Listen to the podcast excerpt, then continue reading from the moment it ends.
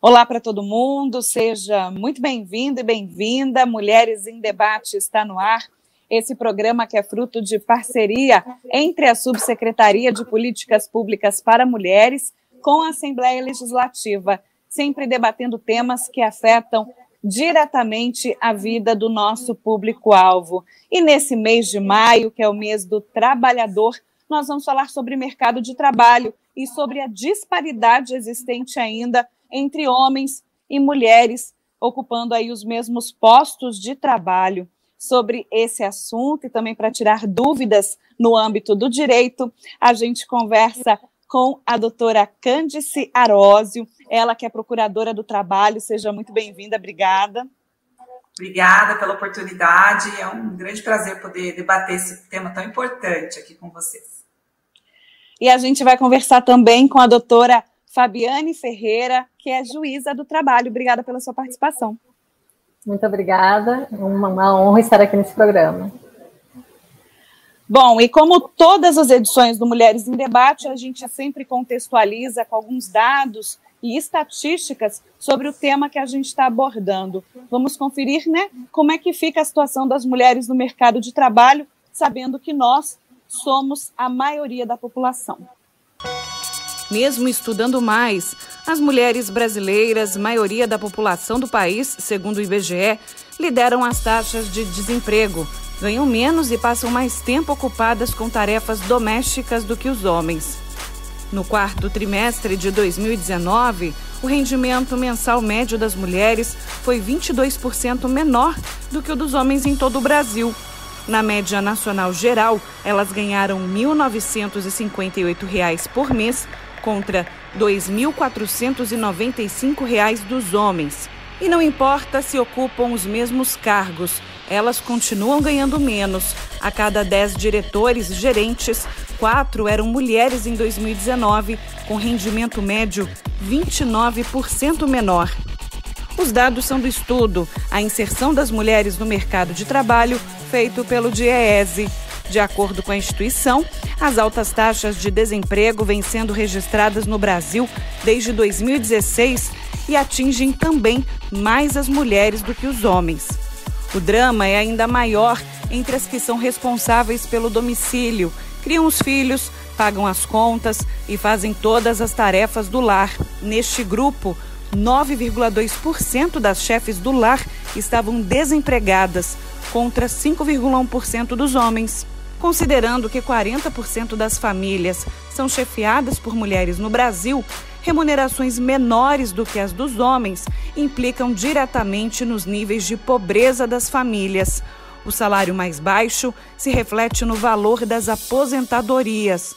As mulheres receberam no período analisado um benefício 17% menor do que o dos homens.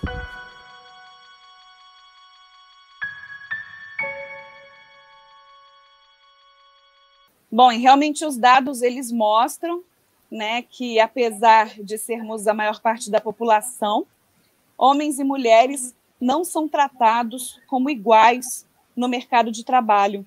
Doutora Cândice, os direitos são os mesmos, né, para os dois, só para ficar claro.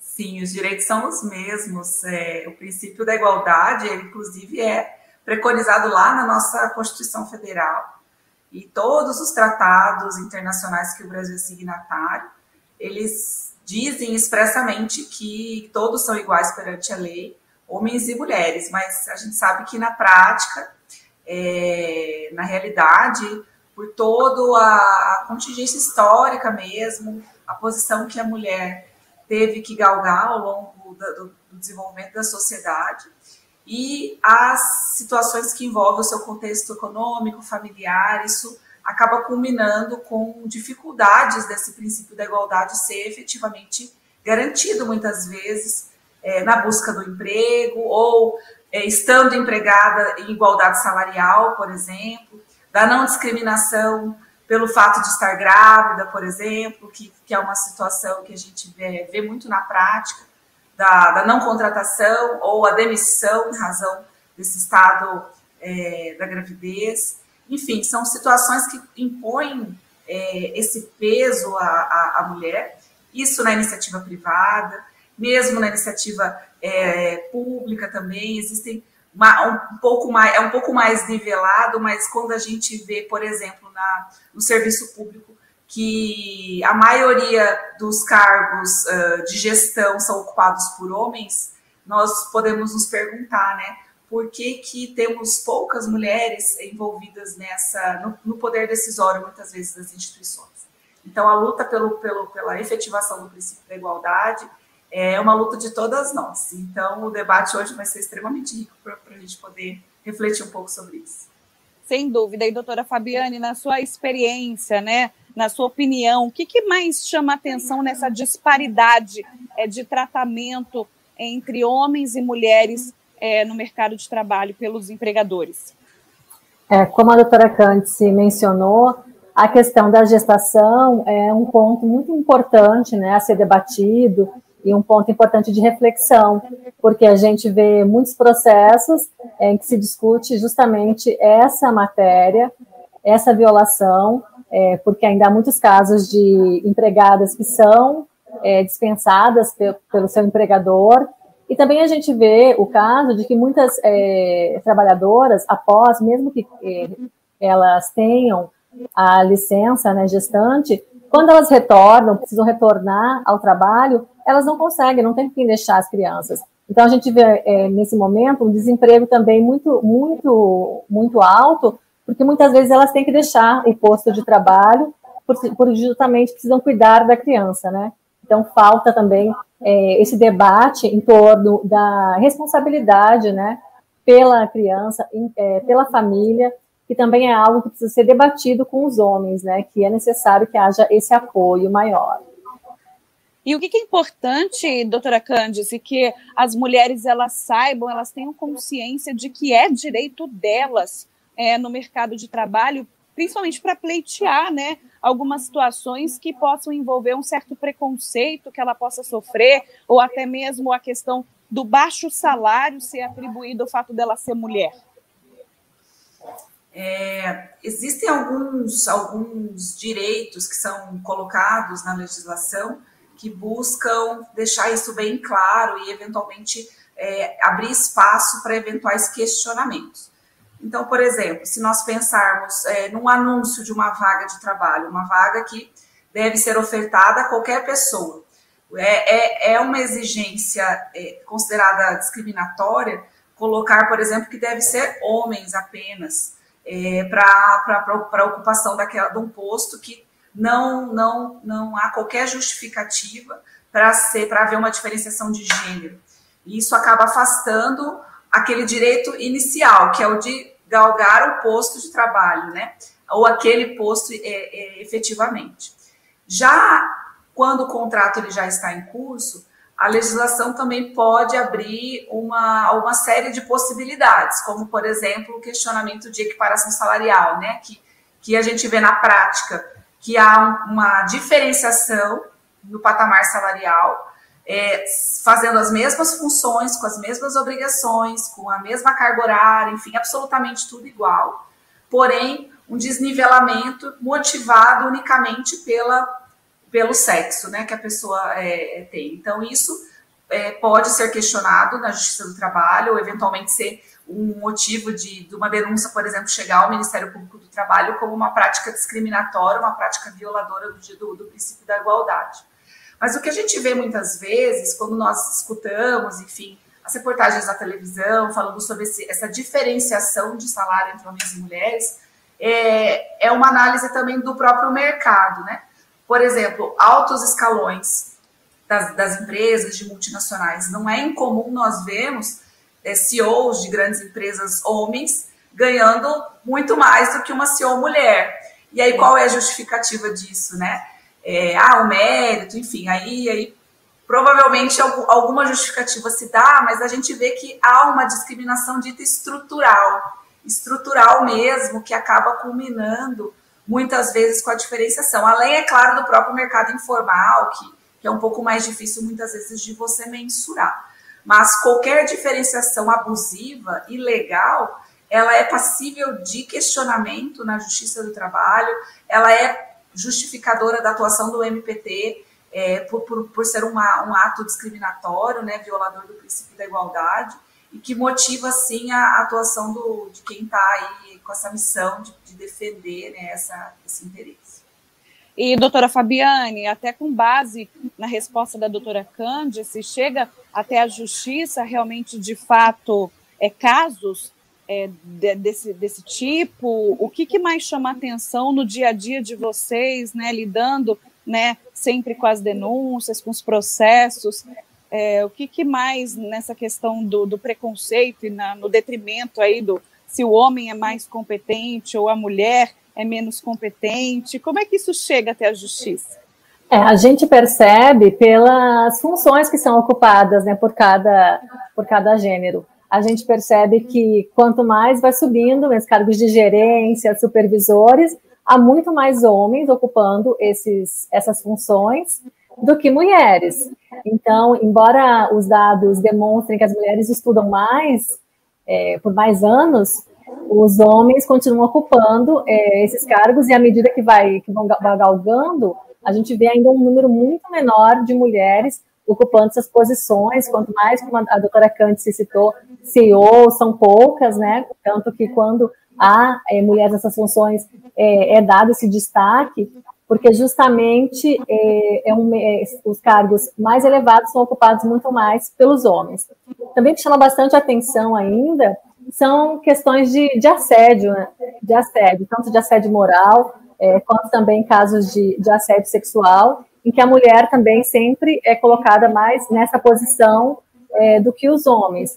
Então ainda há aquela cultura, né, cultura machista, de que se pode fazer determinadas brincadeiras, de que aquilo é aceitável e que todas estão de acordo, todas e todos estão de acordo naquele de acordo naquele ambiente de trabalho, quando isso não é verdade, né? E muitas vezes, na maioria dos casos que acontece, é que o trabalhador só vai buscar a justiça do trabalho após ele sair do emprego, justamente por, por ter o temor de ser dispensado, de perder né, aquela colocação se ele fizer alguma reclamação durante o contrato de trabalho. Então a gente vê esses casos, e aí a gente percebe também que sempre a defesa é, no sentido de que aquilo era aceito, que aquilo era simplesmente uma brincadeira, ou também há defesas que vêm tentando é, trazer aquela desqualificação da mulher, colocando, trazendo questões que não têm nenhuma interferência naquilo que aconteceu e também não vão interferir no julgamento, né? Porque não é a postura nem o que ela faz fora do ambiente de trabalho que vai interferir ou que poderia permitir que houvesse aquele tipo de brincadeira ou de que ela sofresse aquele tipo de, de violação, né? Olha só, então tem toda essa questão também ligada à denúncia, né, ligada ao processo. Então, a defesa da outra parte fica tentando descredibilizar, colocando que alguns comentários, algumas situações foram colocadas como é uma brincadeira e não e não merecem ser levadas a sério. E isso faz com que as mulheres elas tenham mais medo, mais medo de fazer uma denúncia, de ir de fato até a justiça. De que forma, por exemplo, que o Ministério Público investiga, né, esses casos de assédio, é, enfim, né, de, de maus tratos e até a disparidade salarial relacionada a essa condição de ser mulher. Esse é um ponto assim imprescindível de ser discutido. Isso tem sido falado é, nos últimos tempos de uma forma muito incisiva, de uma forma muito incisiva em relação à, à mulher. A questão do abuso sexual, do assédio sexual no ambiente de trabalho e o assédio moral realmente é uma, uma problemática muito grave, sabe? E isso, isso demanda uma sensibilidade e um, uma postura realmente é, importante do empregador. Nós entendemos aqui no Ministério Público do Trabalho que faz parte da obrigação do empregador zelar pelo meio ambiente de trabalho seguro e saudável. E certamente isso passa por uma cultura empresarial de respeito é, pela não só pelo gênero, mas pela raça, pela opção sexual, enfim, afastando qualquer tipo de situação que possa é, macular essa, essa relação. Então, o MPT tem uma atuação muito, muito incisiva, importante, tanto de forma promocional, mas de forma repressiva em relação a isso. E nós recebemos é, denúncia, sim, em relação a isso. E é uma atuação interessante, porque a rigor o MPT atua quando há é, problemas de natureza coletiva, geralmente envolvendo muitos empregados ou uma, uma coletividade que, que seja grande, digamos assim. E quando a gente fala de assédio moral e assédio sexual, uma única pessoa é capaz de denunciar e deflagrar a atuação do MPT, porque é, é, regra que isso acaba gerando, na verdade, um problema de ordem coletiva naquele ambiente de trabalho. Sim. Então, eu tive um caso prático, assim, por título ilustrativo, quando eu atuava na cidade de Dourados, é, em que um, havia um, um, gerente que já tinha 20 anos de, de, empresa, e ele era, quando eu fui ouvindo as, as testemunhas ao longo do inquérito civil, todos falaram que ele tinha aquela postura é, misógina, abusiva, é, inclusive é, de cunho sexual mesmo, que foi o que levou a, a, a, vítima a denunciar o MPT, de passar a mão, passar a mão no cabelo, falar da roupa, falar que a roupa está apertada e que isso, enfim, comentários absolutamente abusivos. E já fazia 20 anos que ele fazia isso na empresa, os vários setores que, eles passar, que ele passou, ele fazia isso e era essa a desculpa, né? A justificativa que a doutora falou que ah, é uma brincadeira, eu só estava elogiando ela, né? Quando na verdade isso já tinha, é, já tinha sido aceito, digamos assim, como uma postura normal dele, mas não em relação às vítimas. Então, naquele caso, a vítima acabou deflagrando um processo criminal de abuso sexual. É, houve a, acabou é, o, aquela pessoa, o abusador, né, o assediador, sendo demitido por justa causa da, da empresa, e era uma, uma situação também interessante, porque ele era da CIPA, doutora Fabiane, ainda tinha mais essa, uma, uma causa de estabilidade no emprego, ainda que, que é, demandou todo um, um processo interno para poder justificar, a, motivar a demissão dele por justa causa, né? E além da atuação do MPT, que foi pra, em face da empresa propriamente dito, para firmar um termo de ajustamento de conduta, fixando uma série de obrigações de fazer a instalação de um canal de comunicação, a abertura de processos internos para averiguação e investigação daqueles casos pelo RH, com uma, com uma equipe multidisciplinar composta de mulheres, é, enfim, estabilidade para aquela vítima no caso, acompanhamento psicológico, enfim, uma série de medidas que foram necessárias serem implementadas, inclusive previstas nos programas de saúde daquela, daquela empresa, que era uma empresa grande, é, para poder mudar, na verdade, aquela cultura. Isso que eu quero dizer. As pessoas tendem a achar normal algumas, quando na verdade é algo absolutamente inaceitável. Então, isso. E não é porque a mulher aceita, eu acho que isso é um ponto importante até de nós discutirmos. Não é porque aquela, a pessoa assediada não se entende assediada por algum momento, que aquilo deixa, que aquilo passa a ser uma conduta legal. É absolutamente legal, ninguém tem o direito de passar a mão na, na outra pessoa, não, não ninguém tem o direito de a, fazer qualquer observação no ambiente de trabalho sobre a roupa que se veste, ou comentário em relação à forma como se porta fora. São coisas que, que são uh, abusivas, ilegais e passíveis de serem é, questionadas, né? E é interessante a gente colocar aqui também né, que muitas mulheres se sujeitam a essas situações é, por simples medo de perder o emprego. Né? A mulher moderna, apesar da gente não viver tanto essa modernidade, às vezes, na conduta uhum. da política e da cultura da empresa, ou do chefe, ou do colega, a mulher moderna, muitas vezes, ela é a chefe da família. Né? A gente tem cada vez mais mulheres né, sustentando aí as suas casas. E falando agora, doutora Fabiane, você também é membro do Comitê de Equidade de Gênero, Raça e Diversidade do Tribunal Regional do Trabalho da 24ª Região. Qual é a importância né, do, dos, dos tribunais e até mesmo de, desse comitê aí para a busca realmente de que os direitos e as garantias continuem sendo cumpridas, né, para públicos específicos e que dependem de uma defesa mais ampla? Uhum. É, na verdade, esse comitê é um comitê para essa promoção de equidade é, dentro do ambiente do tribunal, servidores ah, e magistrados. Porque, justamente como a doutora Cante colocou no, no, início, também a gente acha que no serviço público isso não ocorre, mas também nós temos ainda diferenças, né? Embora os cargos eles sejam, o acesso se dê por meio do, de concurso público, também a, a, é, já é evidente que nos cargos mais elevados há uma disparidade, porque há muito mais homens ocupando os cargos mais elevados é, dos órgãos públicos em geral, e no caso do Poder Judiciário. E, e também outros casos, né? Tem a questão de, de raça, que convocou dessa questão do comitê, de também de diversidade, questão de pessoas com deficiência. Então, o comitê tem essa, esse objetivo, e claro, de promover a formação né, de magistrados e de servidores, o que vai contribuir, evidentemente, é, na prestação é, da jurisdição, na prestação da atividade final, né, da, da, tanto do, do, no atendimento ao jurisdicionado, aos cidadãos, como também é, na entrega né, da, da, da, tutela jurisdicional. Então, a importância do comitê vem justamente aí nesse sentido. Certo, e no que diz respeito, por exemplo, aos casos, a doutora Cândice deu um exemplo né, de uma situação que ela testemunhou, e teria algum caso assim que tenha chamado a atenção sua, doutora Fabiane? É um caso que me chamou bastante atenção e também tem até também teve atuação do Ministério Público do Trabalho, né? É, é, de também de um gerente de loja que ele a brincadeira, né? Que ele que, que dizia que ele fazia era de tentar abrir o sutiã das trabalhadoras, das vendedoras por cima da roupa. Então, tratava isso como uma brincadeira e, como se fosse, e, e, justificando justamente de que todo mundo participava daquele ambiente, que era uma brincadeira, que elas aceitavam, né, que as vendedoras aceitavam e nunca reclamaram em relação àquilo. Só quando a pessoa é, deixou de trabalhar, quando a pessoa foi dispensada, é, ela ficou né, com, com raiva por ter sido dispensada e aí foi fazer, fazer essa denúncia.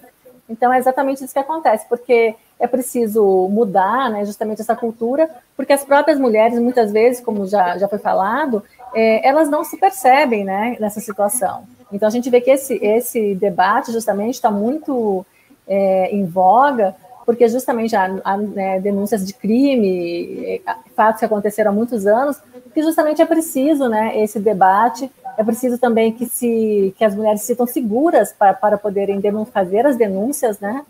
É, que elas sejam acolhidas nesse atendimento to, por todos os órgãos, em todas a, as esferas, todas as instâncias, para que elas possam realmente denunciar, porque caso contrário, elas, é, além de não perceber, mesmo que elas percebam, elas não vão procurar é, ajuda. E, doutora Cândice, a gente está aqui chegando na reta final do nosso programa, porque o tempo passa rápido e esses assuntos eles acabam que realmente né, envolvem a gente no, num cenário que nem sempre é bom, mas por ser realista é importante. É quando que a mulher ela deve procurar né, ajuda dos órgãos públicos, do Ministério do Trabalho, né, do, de uma Justiça do Trabalho, justamente para ter esse amparo, né, esse amparo jurídico e de repente se defender de algo que ela jamais sozinha vai conseguir. O Ministério Público do Trabalho tem canais de denúncias. Hoje em dia, isso até por conta da, da pandemia, o, o, canal eletrônico ele acabou ganhando a prevalência. Nós temos os nossos canais é, através dos nossos sites. A gente tem inclusive um aplicativo que chama MPT Pardal, que, que dá para baixar no celular e dali mesmo a, a, a, pessoa que deseja denunciar consegue, inclusive, juntar documentos, fotografias, vídeos para poder denunciar alguma coisa. É, a nossa atuação ela é sempre rápida e, e ela funciona de uma forma é importante porque é, mesmo durante o contrato de trabalho a, a gente consegue fazer essa atuação inclusive buscando evitar essas dispensas discriminatórias, abusivas, é, geradas a partir dessa situação que violou algum direito da, da, da mulher. É, quando houver, no âmbito do, do, do, contrato de trabalho, o abuso sexual, que tem, que também, além de ser um problema trabalhista, um ilícito trabalhista, também é um ilícito penal, está lá no Código Penal, as mulheres podem também procurar as delegacias da mulher, Aqui no nosso estado, nós temos em várias cidades as DANs, né, Delegacia de Atendimento à Mulher, que são delegacias especializadas, que são capitaneadas por delegadas mulheres, que têm corpo é, multidisciplinar, de oitiva, de escuta, enfim, tem todo um olhar uh, especial em relação à, à mulher, tanto na, na, em outros problemas que atingem, como, por exemplo, a, a violência física sofrida em casa, né, da, da Lei Maria da Penha, por exemplo, e elas podem se valer também desses espaços para denunciar eventualmente algum problema que tenha acontecido na sua empresa, no, seu, no seu ambiente de trabalho. E para finalizar, né, com a doutora Fabiane, né, juíza do trabalho, é, a respeito da questão, primeiro, do medo né, de chegar assim a, a um grau tão longe, desafiador para muitas mulheres. E, em segundo lugar, muitas pensam assim: ah, se vai para a justiça vai demorar, né, vai ser desgastante, o emocional às vezes já está abalado. Eu tenho certeza que, assim como no, no Ministério Público do Trabalho, a justiça também deva receber muitos casos, né, tem que julgar muitos casos é, dessa natureza, mas é interessante a gente reforçar aqui o amparo e a importância dessa imparcialidade, né, de tratar né, a mulher também de acordo com seus direitos e não só em prol dos interesses corporativos. Exatamente. É, como você bem colocou, né? É, a gente é totalmente imparcial e a gente analisa tudo com base nas provas que são trazidas é, nos autos. E em relação à, à, demora que você questionou, a Justiça do Trabalho é conhecida justamente pela celeridade que ela consegue dar ao andamento dos seus processos de julgamentos. E nós estamos sempre, né, é, atuando para julgar da, da forma mais rápida e melhor possível. E esse período, por exemplo, da pandemia, a gente procurou novos meios, novas formas de atendimento, porque a justiça justamente não podia parar. Então, nós implementamos, vários canais e passamos a utilizar também as plataformas de videoconferência é, o que tem funcionado né, de forma, tem funcionado muito bem, para justamente permitir que é, todos possam ter acesso é, e sempre ser, serem atendidos. Então, nós, nós, disponibilizamos ainda mais, assim, isso tornou mais próximo ainda o contato, né, disponibilizando telefone, contato de WhatsApp, é, com advogados e sempre procurando entrar em contato para auxiliando, né, para que pudessem utilizar a tecnologia também para que as partes tenham acesso, para que estejam presentes, para que a gente possa conversar, explicar, é, e para que elas possam realmente ser atendidas e participar das audiências de seus processos, tanto as partes é, quanto testemunhas. E a gente tem tido um retorno assim muito bom em relação a isso, e vendo que as pessoas estão, né, por mais que a gente saiba que existe um déficit de educação muito grande no país, que graças à tecnologia a gente está conseguindo chegar, né, as pessoas estão conseguindo ter o alcance aí da, da justiça.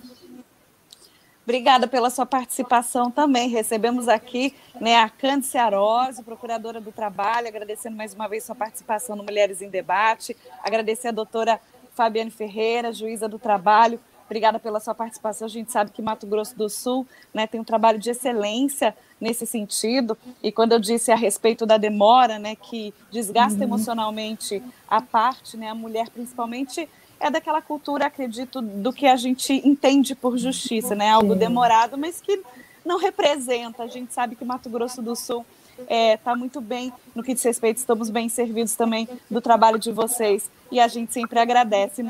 Obrigada pela participação e sejam sempre muito bem-vindas. Obrigada, doutora Cândice.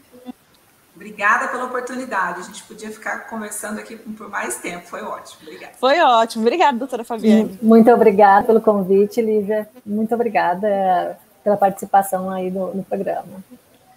Bom, e essa foi mais uma edição do Mulheres em Debate. Você que acompanha a programação da TV Assembleia no canal 9 da NET, também não deixe de compartilhar o nosso link do YouTube com seus amigos e familiares Lembrando que mais informações você confere também no site, nas mídias sociais da Assembleia Legislativa e também da Subsecretaria de Políticas Públicas para Mulheres de Mato Grosso do Sul. Voltamos no próximo mês com um novo tema. Até lá. Tchau, tchau.